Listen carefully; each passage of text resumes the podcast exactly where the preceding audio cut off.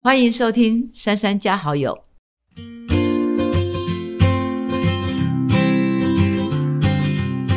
我们今天邀请到的大来宾是我一个很好的朋友，那最重要的是，呃，大家对他都非常的熟悉。我们欢迎虞美人美人姐。哦，谢谢谢谢我们的珊珊呃副市长哈，这个叫珊叫珊珊就好。珊珊好，珊珊好、o k 好，谢谢美人姐，我还是要介绍一下美人姐。我想很多年轻朋友都对她很有印象，但是都不知道她丰富的人生经历。我觉得那个是对很多年轻朋友有很多的启发。大学大学毕业就开始当老师，对对对，嗯其实你要从大学就开始讲，对，啊，但是呢，珊珊，你当你一直讲一开始讲说对年轻人有启发的时候，年轻人就转台了，因为呢，这就表示我们老了。老了。当我们跟朋友在聊天，会讲说：“哎呀，你不觉得现在一代不如一代？我们要赶快离开这个谈话的空间？为什么？那表示我们老了。好吧，那 OK 现在转转变话题，这段剪掉。没有没有没有。呃，我大学念过三个，对对嗯，我念过福大英文，我念过文化中文，我最后转到东吴中文这样子。所以是转转学人生。嗯，我转学，我转学的原因非常非常的简单、嗯啊，我就是失恋就转。因为不想在同一个环境碰到对。对对对对嗯啊、所以我劝呢，所有啊要这个在呃学生时代要谈恋爱的朋友，你看我想用词很简对简正了，我没有讲。年轻朋友，那你要记住，爱情有三草啊，你一定要记住，这是像珊珊这样子年轻人的过来经验告诉你对的啊。嗯 OK，爱情有哪三草呢？第一个，兔子不吃窝边草，哦好，重要，对，不然就要转学。对，不然你就要转学，很麻烦，嗯 对对不对对啊？那还有好马不吃回回头头草，这是最惨的。重要，对嗯啊，这个还这个呢，我必须引用这个爱因斯坦的一句话来告诉你，什么叫做疯狂？嗯，疯狂呢，就是哎，等一下我查一下啊，我翻译一下疯狂 crazy，嗯，哦，爱因斯坦曾经讲，疯狂就是一次又一次做相同的事事情情，却期待它会出现不不同的结。果，所以疯狂，你怎么可以好马吃回头草？你又回去做相同的事情，然后又希望这次会有不同的结果，结果你真的要想一想。所以好马不吃吃回回头草。，嗯，第三草，对，我也不要问你了，因为你一定也答不出来。像你这种没什么恋爱经验，第三草我必须用一一个诗来跟各位讲。OK，嗯，话说枝上柳绵吹又少，天涯何处无芳草。对不对啊？你知道全世界男人三十五亿，女人三十五亿，对，下一个会更好，不一定下一个，对不对？到处都啊是人，更好的你，一定会遇到更好的他。嗯你得有这样子的一个自我期许。所以呢，我就是因为谈了班上的班队的恋爱，你知道吗？哦我这个人就是我这个人是鸵鸟，我就是伤心之地绝不久留，嗯，立刻离开，此处不留爷，自有留爷处处。处处不留爷，爷爷逛马路，对不对啊？所以这个事情很棒，对，这个是态度很棒是，嗯，哎，那我就把我大学讲完了。对，我当了补教名师，嗯，当了开始主持广播节目，然后对后来到电视。我认识美人姐是因为在上你的口音节目，对，好、哎什么我已经忘记了好多、哦。好多好多，嗯，有时候去上哇哇哇，对，有时候上反正好几好几个，就是每次都是上节目。是然后后来您又成为啊我们台湾女性的这个标杆，我觉得对我们女生来说是觉得，嗯，就是要像美人姐这样有自己的想法，然后做自己喜欢做的事情。啊，我觉得这件事情你，说我离婚那个事上，哎，哎对对，哎，那个很多事啊，嗯对，还有做很多你自己一直在引导，我觉得这个社会的一些女性的女力，我觉得很重要。我大概有两件事情都很任性，然后但是都成为你口中所说的，嗯哎、被人家很肯定啊。嗯，我有一件事情，就是我四十岁那一年，我突然放下所有的工作，我决定出国一年。对啊，哎，这个很大的很大的勇气。，对，那那个呢，其实是我那个时候因为可能呃小孩差不多已经三四岁了，那特别黏妈妈的时候，对然后还要陪他们。，对，还有工作，嗯，那还有我的呃夫妻关系也都很紧绷，那所以那个时候我是是有一次我录影到车停到地下室的时候，我突然放声痛哭。我跟你，讲，我还不知道我在为什么哭，嗯，我不知道。就是那个压力到大，不知道自己累累为什么。到这样子，我还想说不行不行。嗯。那我又因为遇到一个听到一个朋友叫郝广才，哎对，他不晓得在哪个广播讲了嗯。一段话，哎呀，那个真的是给我很大的一个点就爆开一个 punch。他说，因为有两个呃，这个人类学家啊、因为我刚好念的是宗教研究所，嗯。我们也要念人类学。嗯。然后呢，他去了亚马逊河的一个部落，要去调查，嗯。做田野调查。嗯，然后结果呢亚马逊的部落，对因为很多的，因为人类的一个结构在，尤其在上一个世纪，很多走走所谓人人类的田野调查嗯这样子，人类各种不同族群的田野调查。然后呢，结果这两个这个呃西方人呢，就、嗯就一直往前走。那因为有部落的人，有认识的部落的人带领他们，嗯就走着走着，这两个发现，哎，那两个带他们的人呢，停下来了，啊不走了。嗯，想想倒这样不走，嗯，想倒不走了。然后呢，这两个人就回头问说：“哎，不是还没到吗？你们怎么不走了呢对，？”他说：“不是，你们走太快了，我们没办法走这么快。嗯那你等什么呢？嗯啊，我在等我的灵魂跟上。，Oh my God，Oh my 对，他走太所以我们一直在这样子日子赶日子。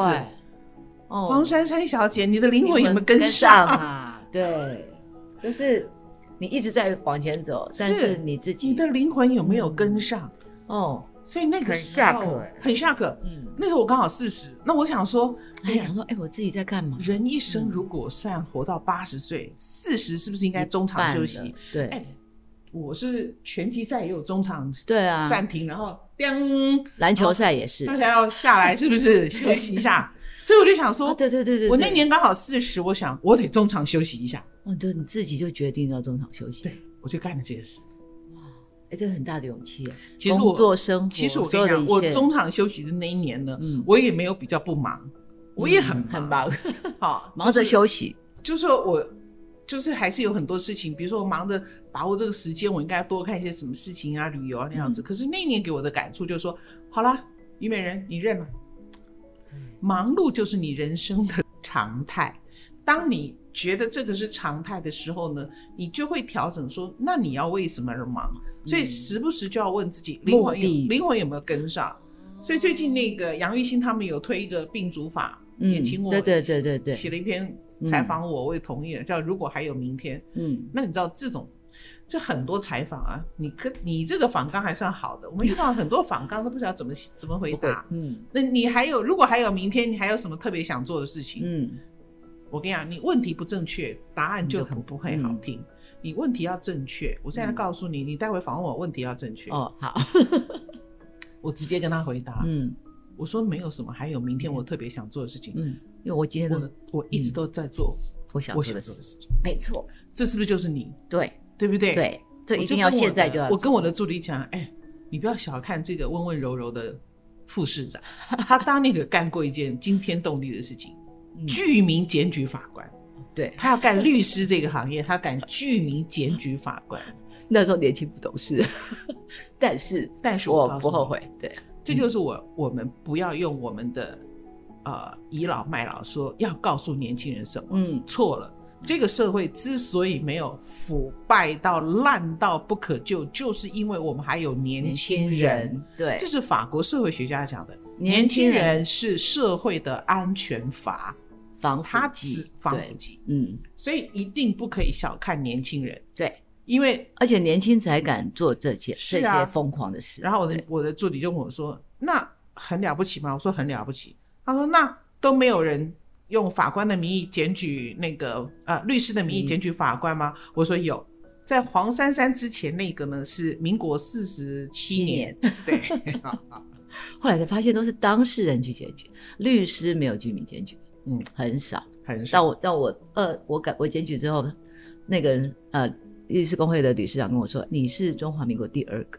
我觉得每一个人在每一个过程里面都会有新的理理嗯。理理解，嗯。所以以前是比如主持人的嗯好嗯美人姐，嗯跟后来参呃了解各种人生道理的时候，我觉得那个给我们的那个感觉又不一样。那我觉得，如果你讲到这个的话，我真的很想跟所有的呃在听珊珊 podcast 的人讲，就是说，其实我也可以从珊珊的身上看到出，呃，也印证了我经常讲的一句话，呃很多人把我这句话是把它 mark 起来，人生没有用不到的经历，嗯，你当初怎么会知道你要做副市长？真的，不可能嘛！但是你做了副市长，你还能够接下来的原因，是因为你过去的这些每一段经历，你都很认真的努力的学习，学习，嗯，对。才有能力可以把它做好。对，嗯。那所以那个都是你的呃预备嘛，对不对？哈，那个时候你不知道是预备，但是原来那时候认真累积的东西，原来是我的养。所以我觉得这才是我们可以跟大家分享，就是说，嗯。不管你现在在做什么工作，对。你都要做到最好好，因为你每一个工作呢都不知道你，因为每个工作所学的东西，它都会是一个累积、累积、累积一些？养分，对对好，嗯，那这些你就是你就是要好好的吸收，然后你不要觉得说你吃亏了嗯，OK？哈、嗯。那就像我的前老板余香，嗯，哎、他从总机小妹做到一个媒体。大大广告喝教对对不对？真的，为什么？他做总机小姐的时候，他多认真啊！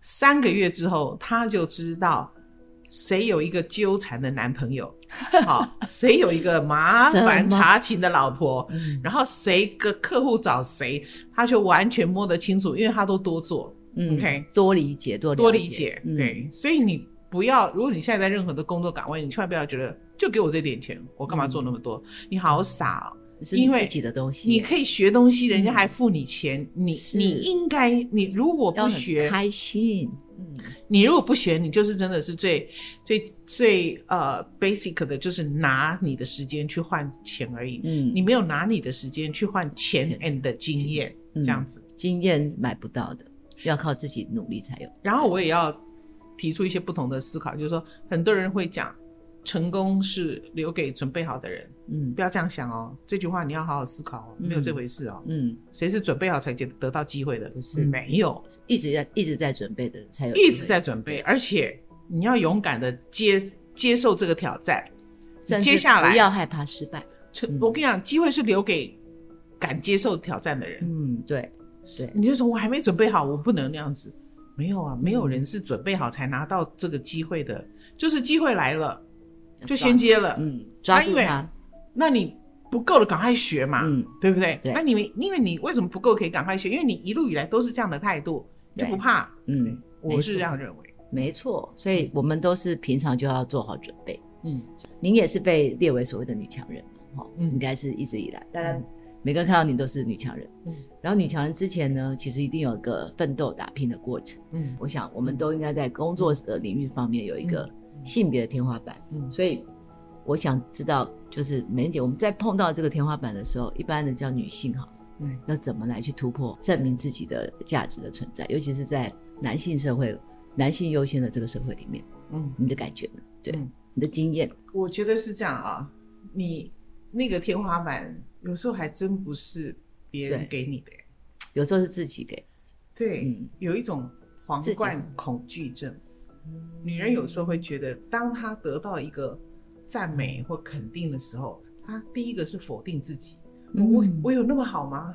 哦，她是不敢不敢敢。接受这样的肯定的，她会嗯。她会自己先自我设限哦。这就是嗯。皇冠女嗯。孩。OK，嗯好，皇冠，对我我我很担心自己她其实是有个专有名词，但是我嗯觉得 podcast 我们就用大家听得懂的。嗯当你要给他一个皇冠的时候，他说我我没有那么好，我我没有那么好，我只是运气好，我我没有。或者我想要当成那个不要不要露露出头的人，这个嗯跟我们女人和男人照镜子的反应是非常吻合的。女人照镜子一定先看自己的缺点，哇哩嘞，怎么搞哦的？脸又胖了，下巴又掉了，皱纹又出来了。对，然后为什么我的腰一直没有看到？屁股好大、哦，然后脖子好对短我皮肤都没有光泽。对，你看，女人照镜子都看自己的缺缺点，可是你看男人照镜子，他不过就是那天衣服比较干净，他对既然可以表现出那种哎呦拎背我告 M 倒，这 谁给他的自信呢？我还没有注意这件事，好像是哎，是啊，对，好像是女人照镜子都先看缺点，对，都先看，哎，我是不是哪里不整齐对啊？嗯就是看头发，看不对的地方，嗯，所以我们要改。当那个天花板还在的时候嗯呢，你要能够突破，是你自己的观念要改变，还有你自己的自我认识要改变。你这个不改变，天花板拿开，你也不敢往上啊，对，你也你觉得那有个天花板，所以你就一直不敢去挑战它，或者是觉得哎，那就是我的极限了，是是就，要先把那个框框拿掉。对，嗯，这也是我一直以来，人家问我这句话的时候，我就会说，先不要把自己当女生，对，先不要把不要认为自己是女生啊。所以你看我的工作，从当律师好了，当律当律师那时候我还记得我的老板问我说，你敢不敢去看守所？嗯，然后你敢啊？你去看守所里面都是被关的那些什么恰拢恰后，我就我说敢啊，他是我的当事人，我要去，嗯就是我要开我要跟他呃他谈论案情，然后我要帮他辩护。嗯然后一开始女孩子她就会说啊，你请你这个小律师来哈，你这个女孩你你敢不敢去？我说有什么不敢？嗯他说一般女律师可能不太愿意，嗯好做这件事。我说哎不怕。嗯然后后来发现，哎，我真的不怕。嗯然后我还跟人家谈判，然后拍桌子，然后他他拍完桌子，我老板就说：“你不知道刚刚那里面的人，每一个人都是大哥级的，你在那边跟他拍桌子。嗯”我说：“讲道理嘛。”嗯哦，所以我记，我后来发现，他就说：“哎，你这个小女生好像不太一样。嗯”我才知道说，原来他录取我的时候，他就觉得，嗯，这个顶多写写文字啊什么什么，会发现，哎，你自己愿意去尝试，他就把更多的案子交给我。嗯，所以后来就把我在二十两年，我就当了副所长。哇，对，就是当合伙人，嗯，因为你敢嗯做一些你性别上你可能人家觉得你不适合的事情。有啊，我们看得出来，嗯这次的这个 COVID-19 的疫情，你也不是工会专家，那不是。你也扛起来了，是啊，因为要把工作做好，嗯。这，是一个愿意承担的勇气啊，对。对不对？嗯。先不能怕，怕了之后你就什么时候做不了。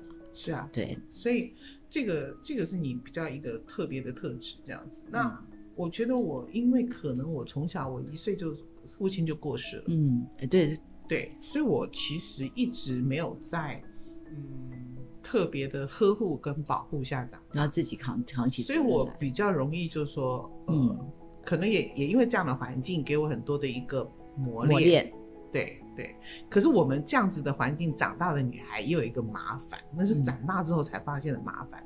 因为我们从小，我们每一个东西都是要经过努力才能够拿到，到，才能够得到。我们从来没有天上掉下来的东西，属于你的东西。嗯，所以呢，我们在感情上也认为说，怎么可以没有付出就可以得到别人的爱？嗯，所以我们做太多。。对，会非常想要然后而且我们会很不平衡，为什么他什么都没做，那男的爱他爱的要死？嗯，对，这很奇怪哦，不用奇怪一直觉得很好奇这件事情，奇怪，所以你就回头看，因为我们的那种缺乏，让我们觉得我们不敢相信，说人竟然只是因为她是一个人，她她是一个嗯。女人，她只是站在那里，她可以什么都不要做，嗯。就可以万千宠爱在身，这在我们的逻辑里面没有人生经验是没有的，，嗯，你懂吗？所以我们这种人就是做太多，对，有一然点后要不然就是呢，你没讲，我还没想过。没听，嫌无够，嗯受伤有过头。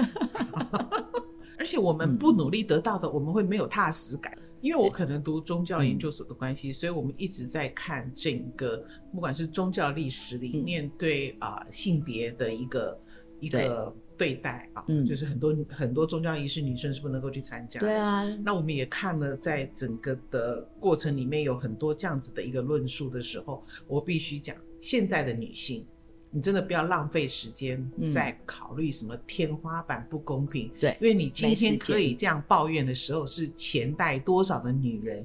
是一步一步走到今天，才把这样的框架拿掉都拿掉。所以嗯这个时候你还说你不能够活出自我，在收听我们的节目的人可能会不以为然。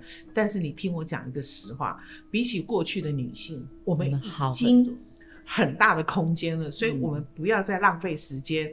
说什么空间受限，我们应该要把所有的时间拿来把空间扩更大，更大，让后面的女性可以活得更好，嗯。这是我们这一代该做的事情。嗯，就像最近有这个徐州八孩女、八孩儿的这个母亲的那个铁链女的一个故事，嗯那我刚好也读了近代的一些台湾的历史，台湾的历史也是这样子一步一步一步一血泪步来走过来的。能够走你知道到今天，在民嗯。国五十几年有养女协会、欸，就是啊，那当时个时候还要为了养媳，为了嗯养女，为了养女的那个权益因为很多养女被虐待啊，对，所以而且很不被公平对待，所以还有成立养女协会去帮他们争取。对，嗯。所以是那样子一路过来的。对，然后你说像家暴法，是邓如文经历什么样子的待遇？对。对，那他跟那个他跟痛苦的事件，你可以想象，那也不过才二十几年前、三十年前的台湾他。才杀夫啊。对他最后逼到他做这样子这么惨的一个事情，这个撑的过程里面，如果没有像你们这样子的哦那么多的呃父权运动的，对。然后对儿童权益这么在乎的这样子的一个法律人进入这个领域来讲，要修很多的法规才行。我们是很讨厌那个、嗯那个读法律的当总统，可是我们真的不会介意女生去当律师，因为我觉得可以，他会有另外一种角度来看事情，没错哎、。我刚刚是不是讲太多了？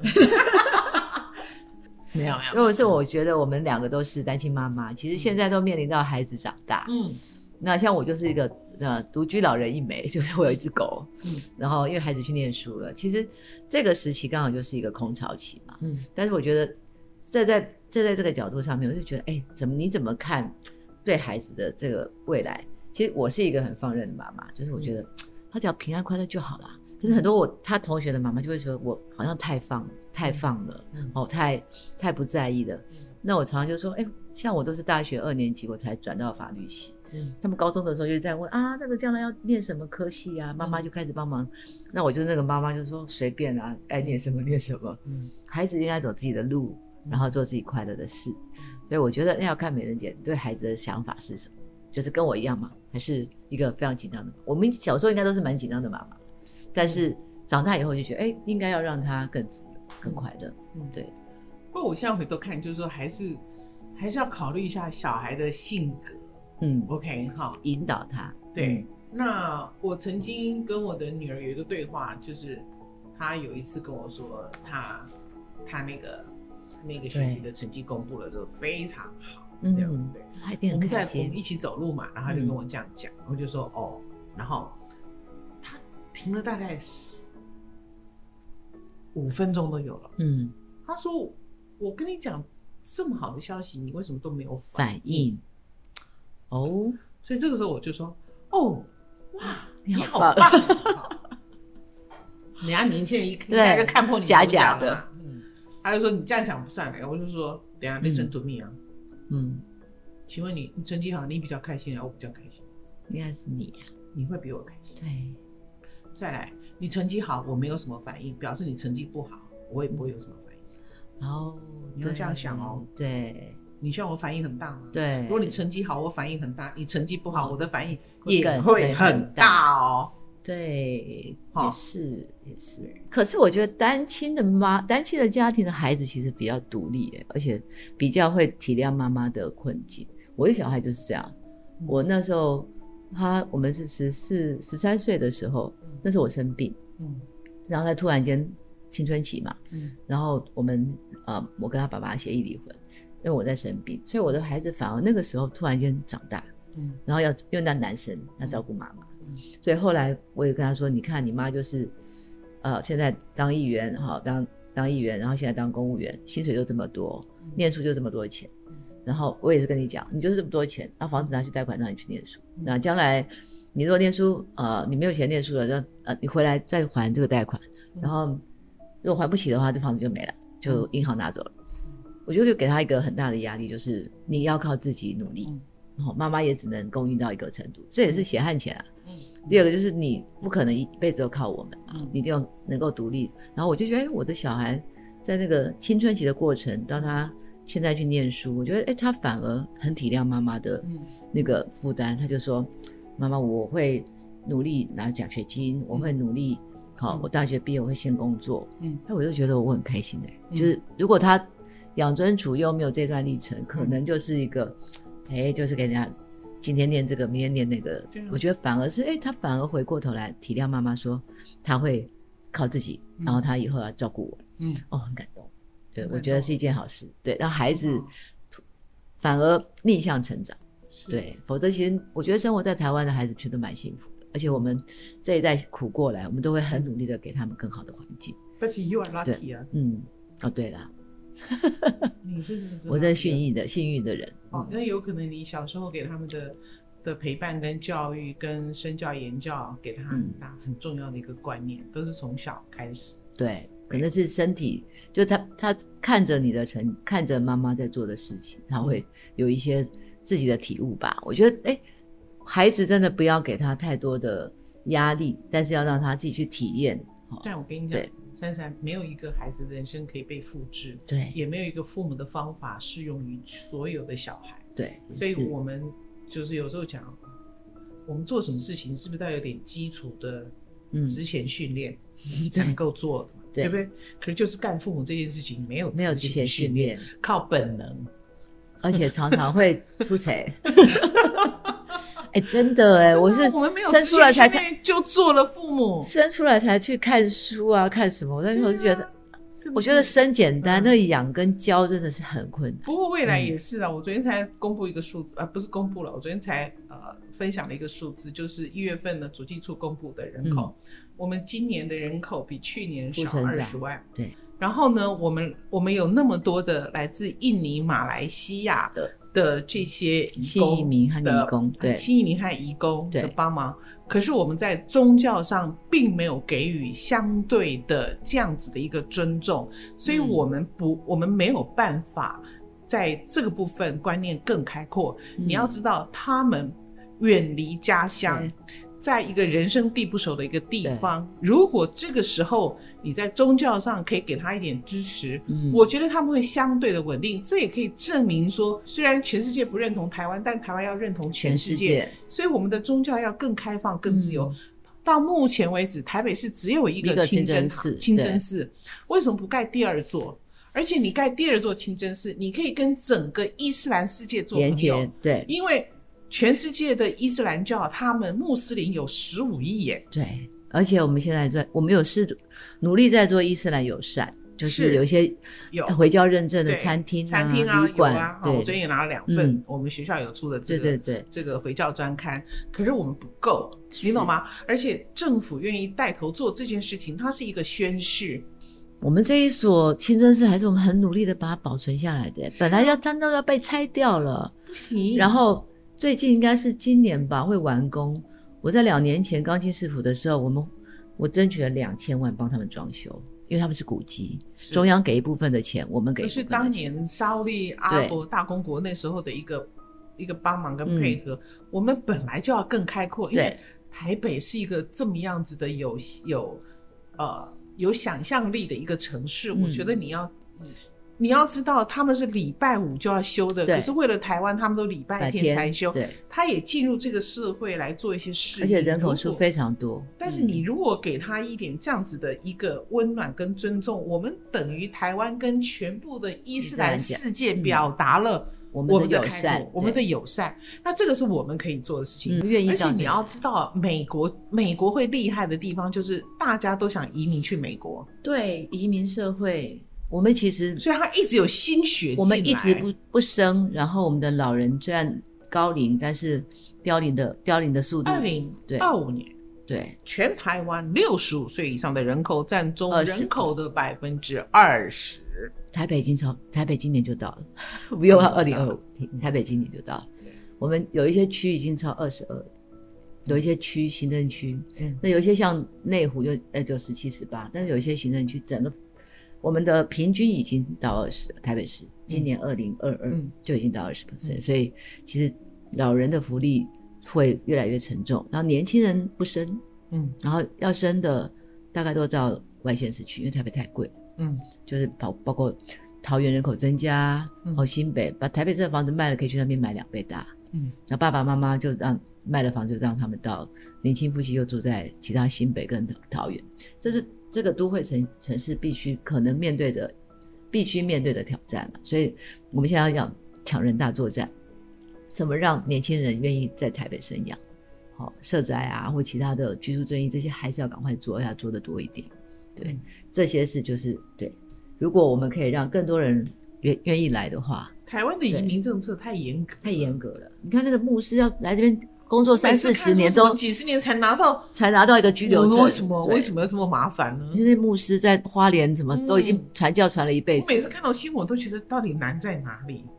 他没有结婚，哦，没有什么像当地当地的规定。因为我们一结婚当然有机会嘛，然后还有一些什么入籍，还有一些国家对结婚率那么低，你要靠结婚，你那个。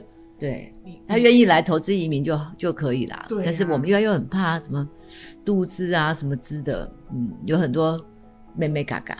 对，因为香港香港人很多很多很想来台湾呐，嗯，他们想说用投资移民啊，这些审查上面就有一大堆一大堆很严格的限制，不是那么容易。我朋友是嫁给什么奈及利亚的人，他现在入籍也弄了快快五六年呢，我不知道为什么，他就大概就是因为什么工作一定是没问题。商务一定是没问题，但是要入籍、要当公民这件事情非常的困难，而且你一定要什么放弃你的原原来的什么国籍啊，所以他就很会有一些问题。你怕人家来占你的鉴宝，对，问题是你人越来越少，缴鉴保费的越来越少，所以一样会报涨价，对，好吗？嗯，没错，这个是我要学习的功课。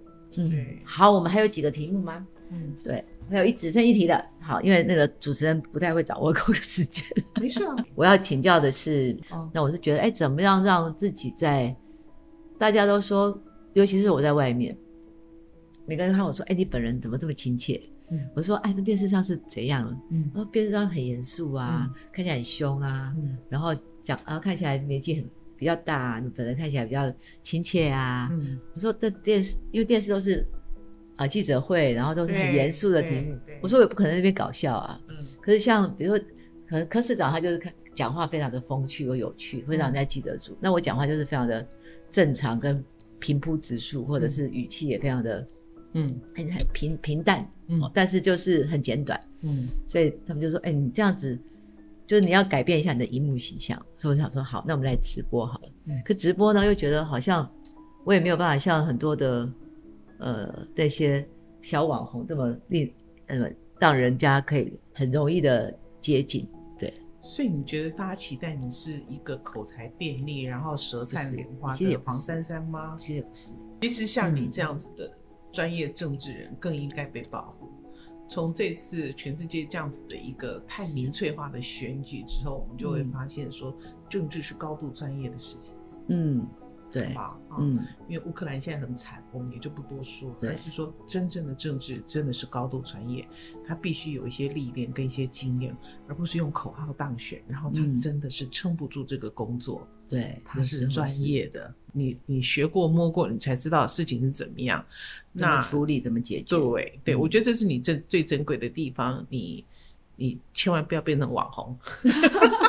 我也不行，我也做不了网，做不了。我把自己做好，然后做自己。但大家可以去查一下，台湾的水费应该是全世界倒数最便宜的，应该是目前是最便宜的。台湾的电费是全世界倒数第五名的，便宜便宜。台湾的大众交通运输便宜，也是非常便宜的。水电运大众公我们都是用，嗯，都是便宜的。对，你觉得合理吗？不合理，因为政府都在补贴。比如说水电费，你看台电永远不会是赚钱的嘛，对，那因为我们不能涨价，因为涨价就会有所谓的嗯啊物价飞涨啊这些问题。那我们的运输业，包括我们的运输、我们的公车、捷运，其实都是赔钱的，就政府用大量的金额去补贴，所以因为为了鼓励嘛，啊鼓励，也鼓励了十几二十年，还在鼓励。可是这就是我们觉得可怕的地方。当温水煮青蛙，青蛙会觉得就习惯水温是恒温的。可是有一天它就是会突然滚起来的时候，力斗细啊。有一天当这样的费率不足以支撑的时候，我们会会受到很大的影响，影响会太大。对，所以这些都是值得思考的事情，对不对？哦，所以不要一直给标准答案。嗯，没错。好的，那我们今天谢谢美人姐，谢谢你给我们这么多的。啊，我觉得好多故事哦。我今天讲的有点乱呢，因为我来之前我吃错药，我把晚上的药吃成早上的。谢谢美人姐，祝珊珊身体健康，然后呢，这个呃一切都能够朝着你想走的目标。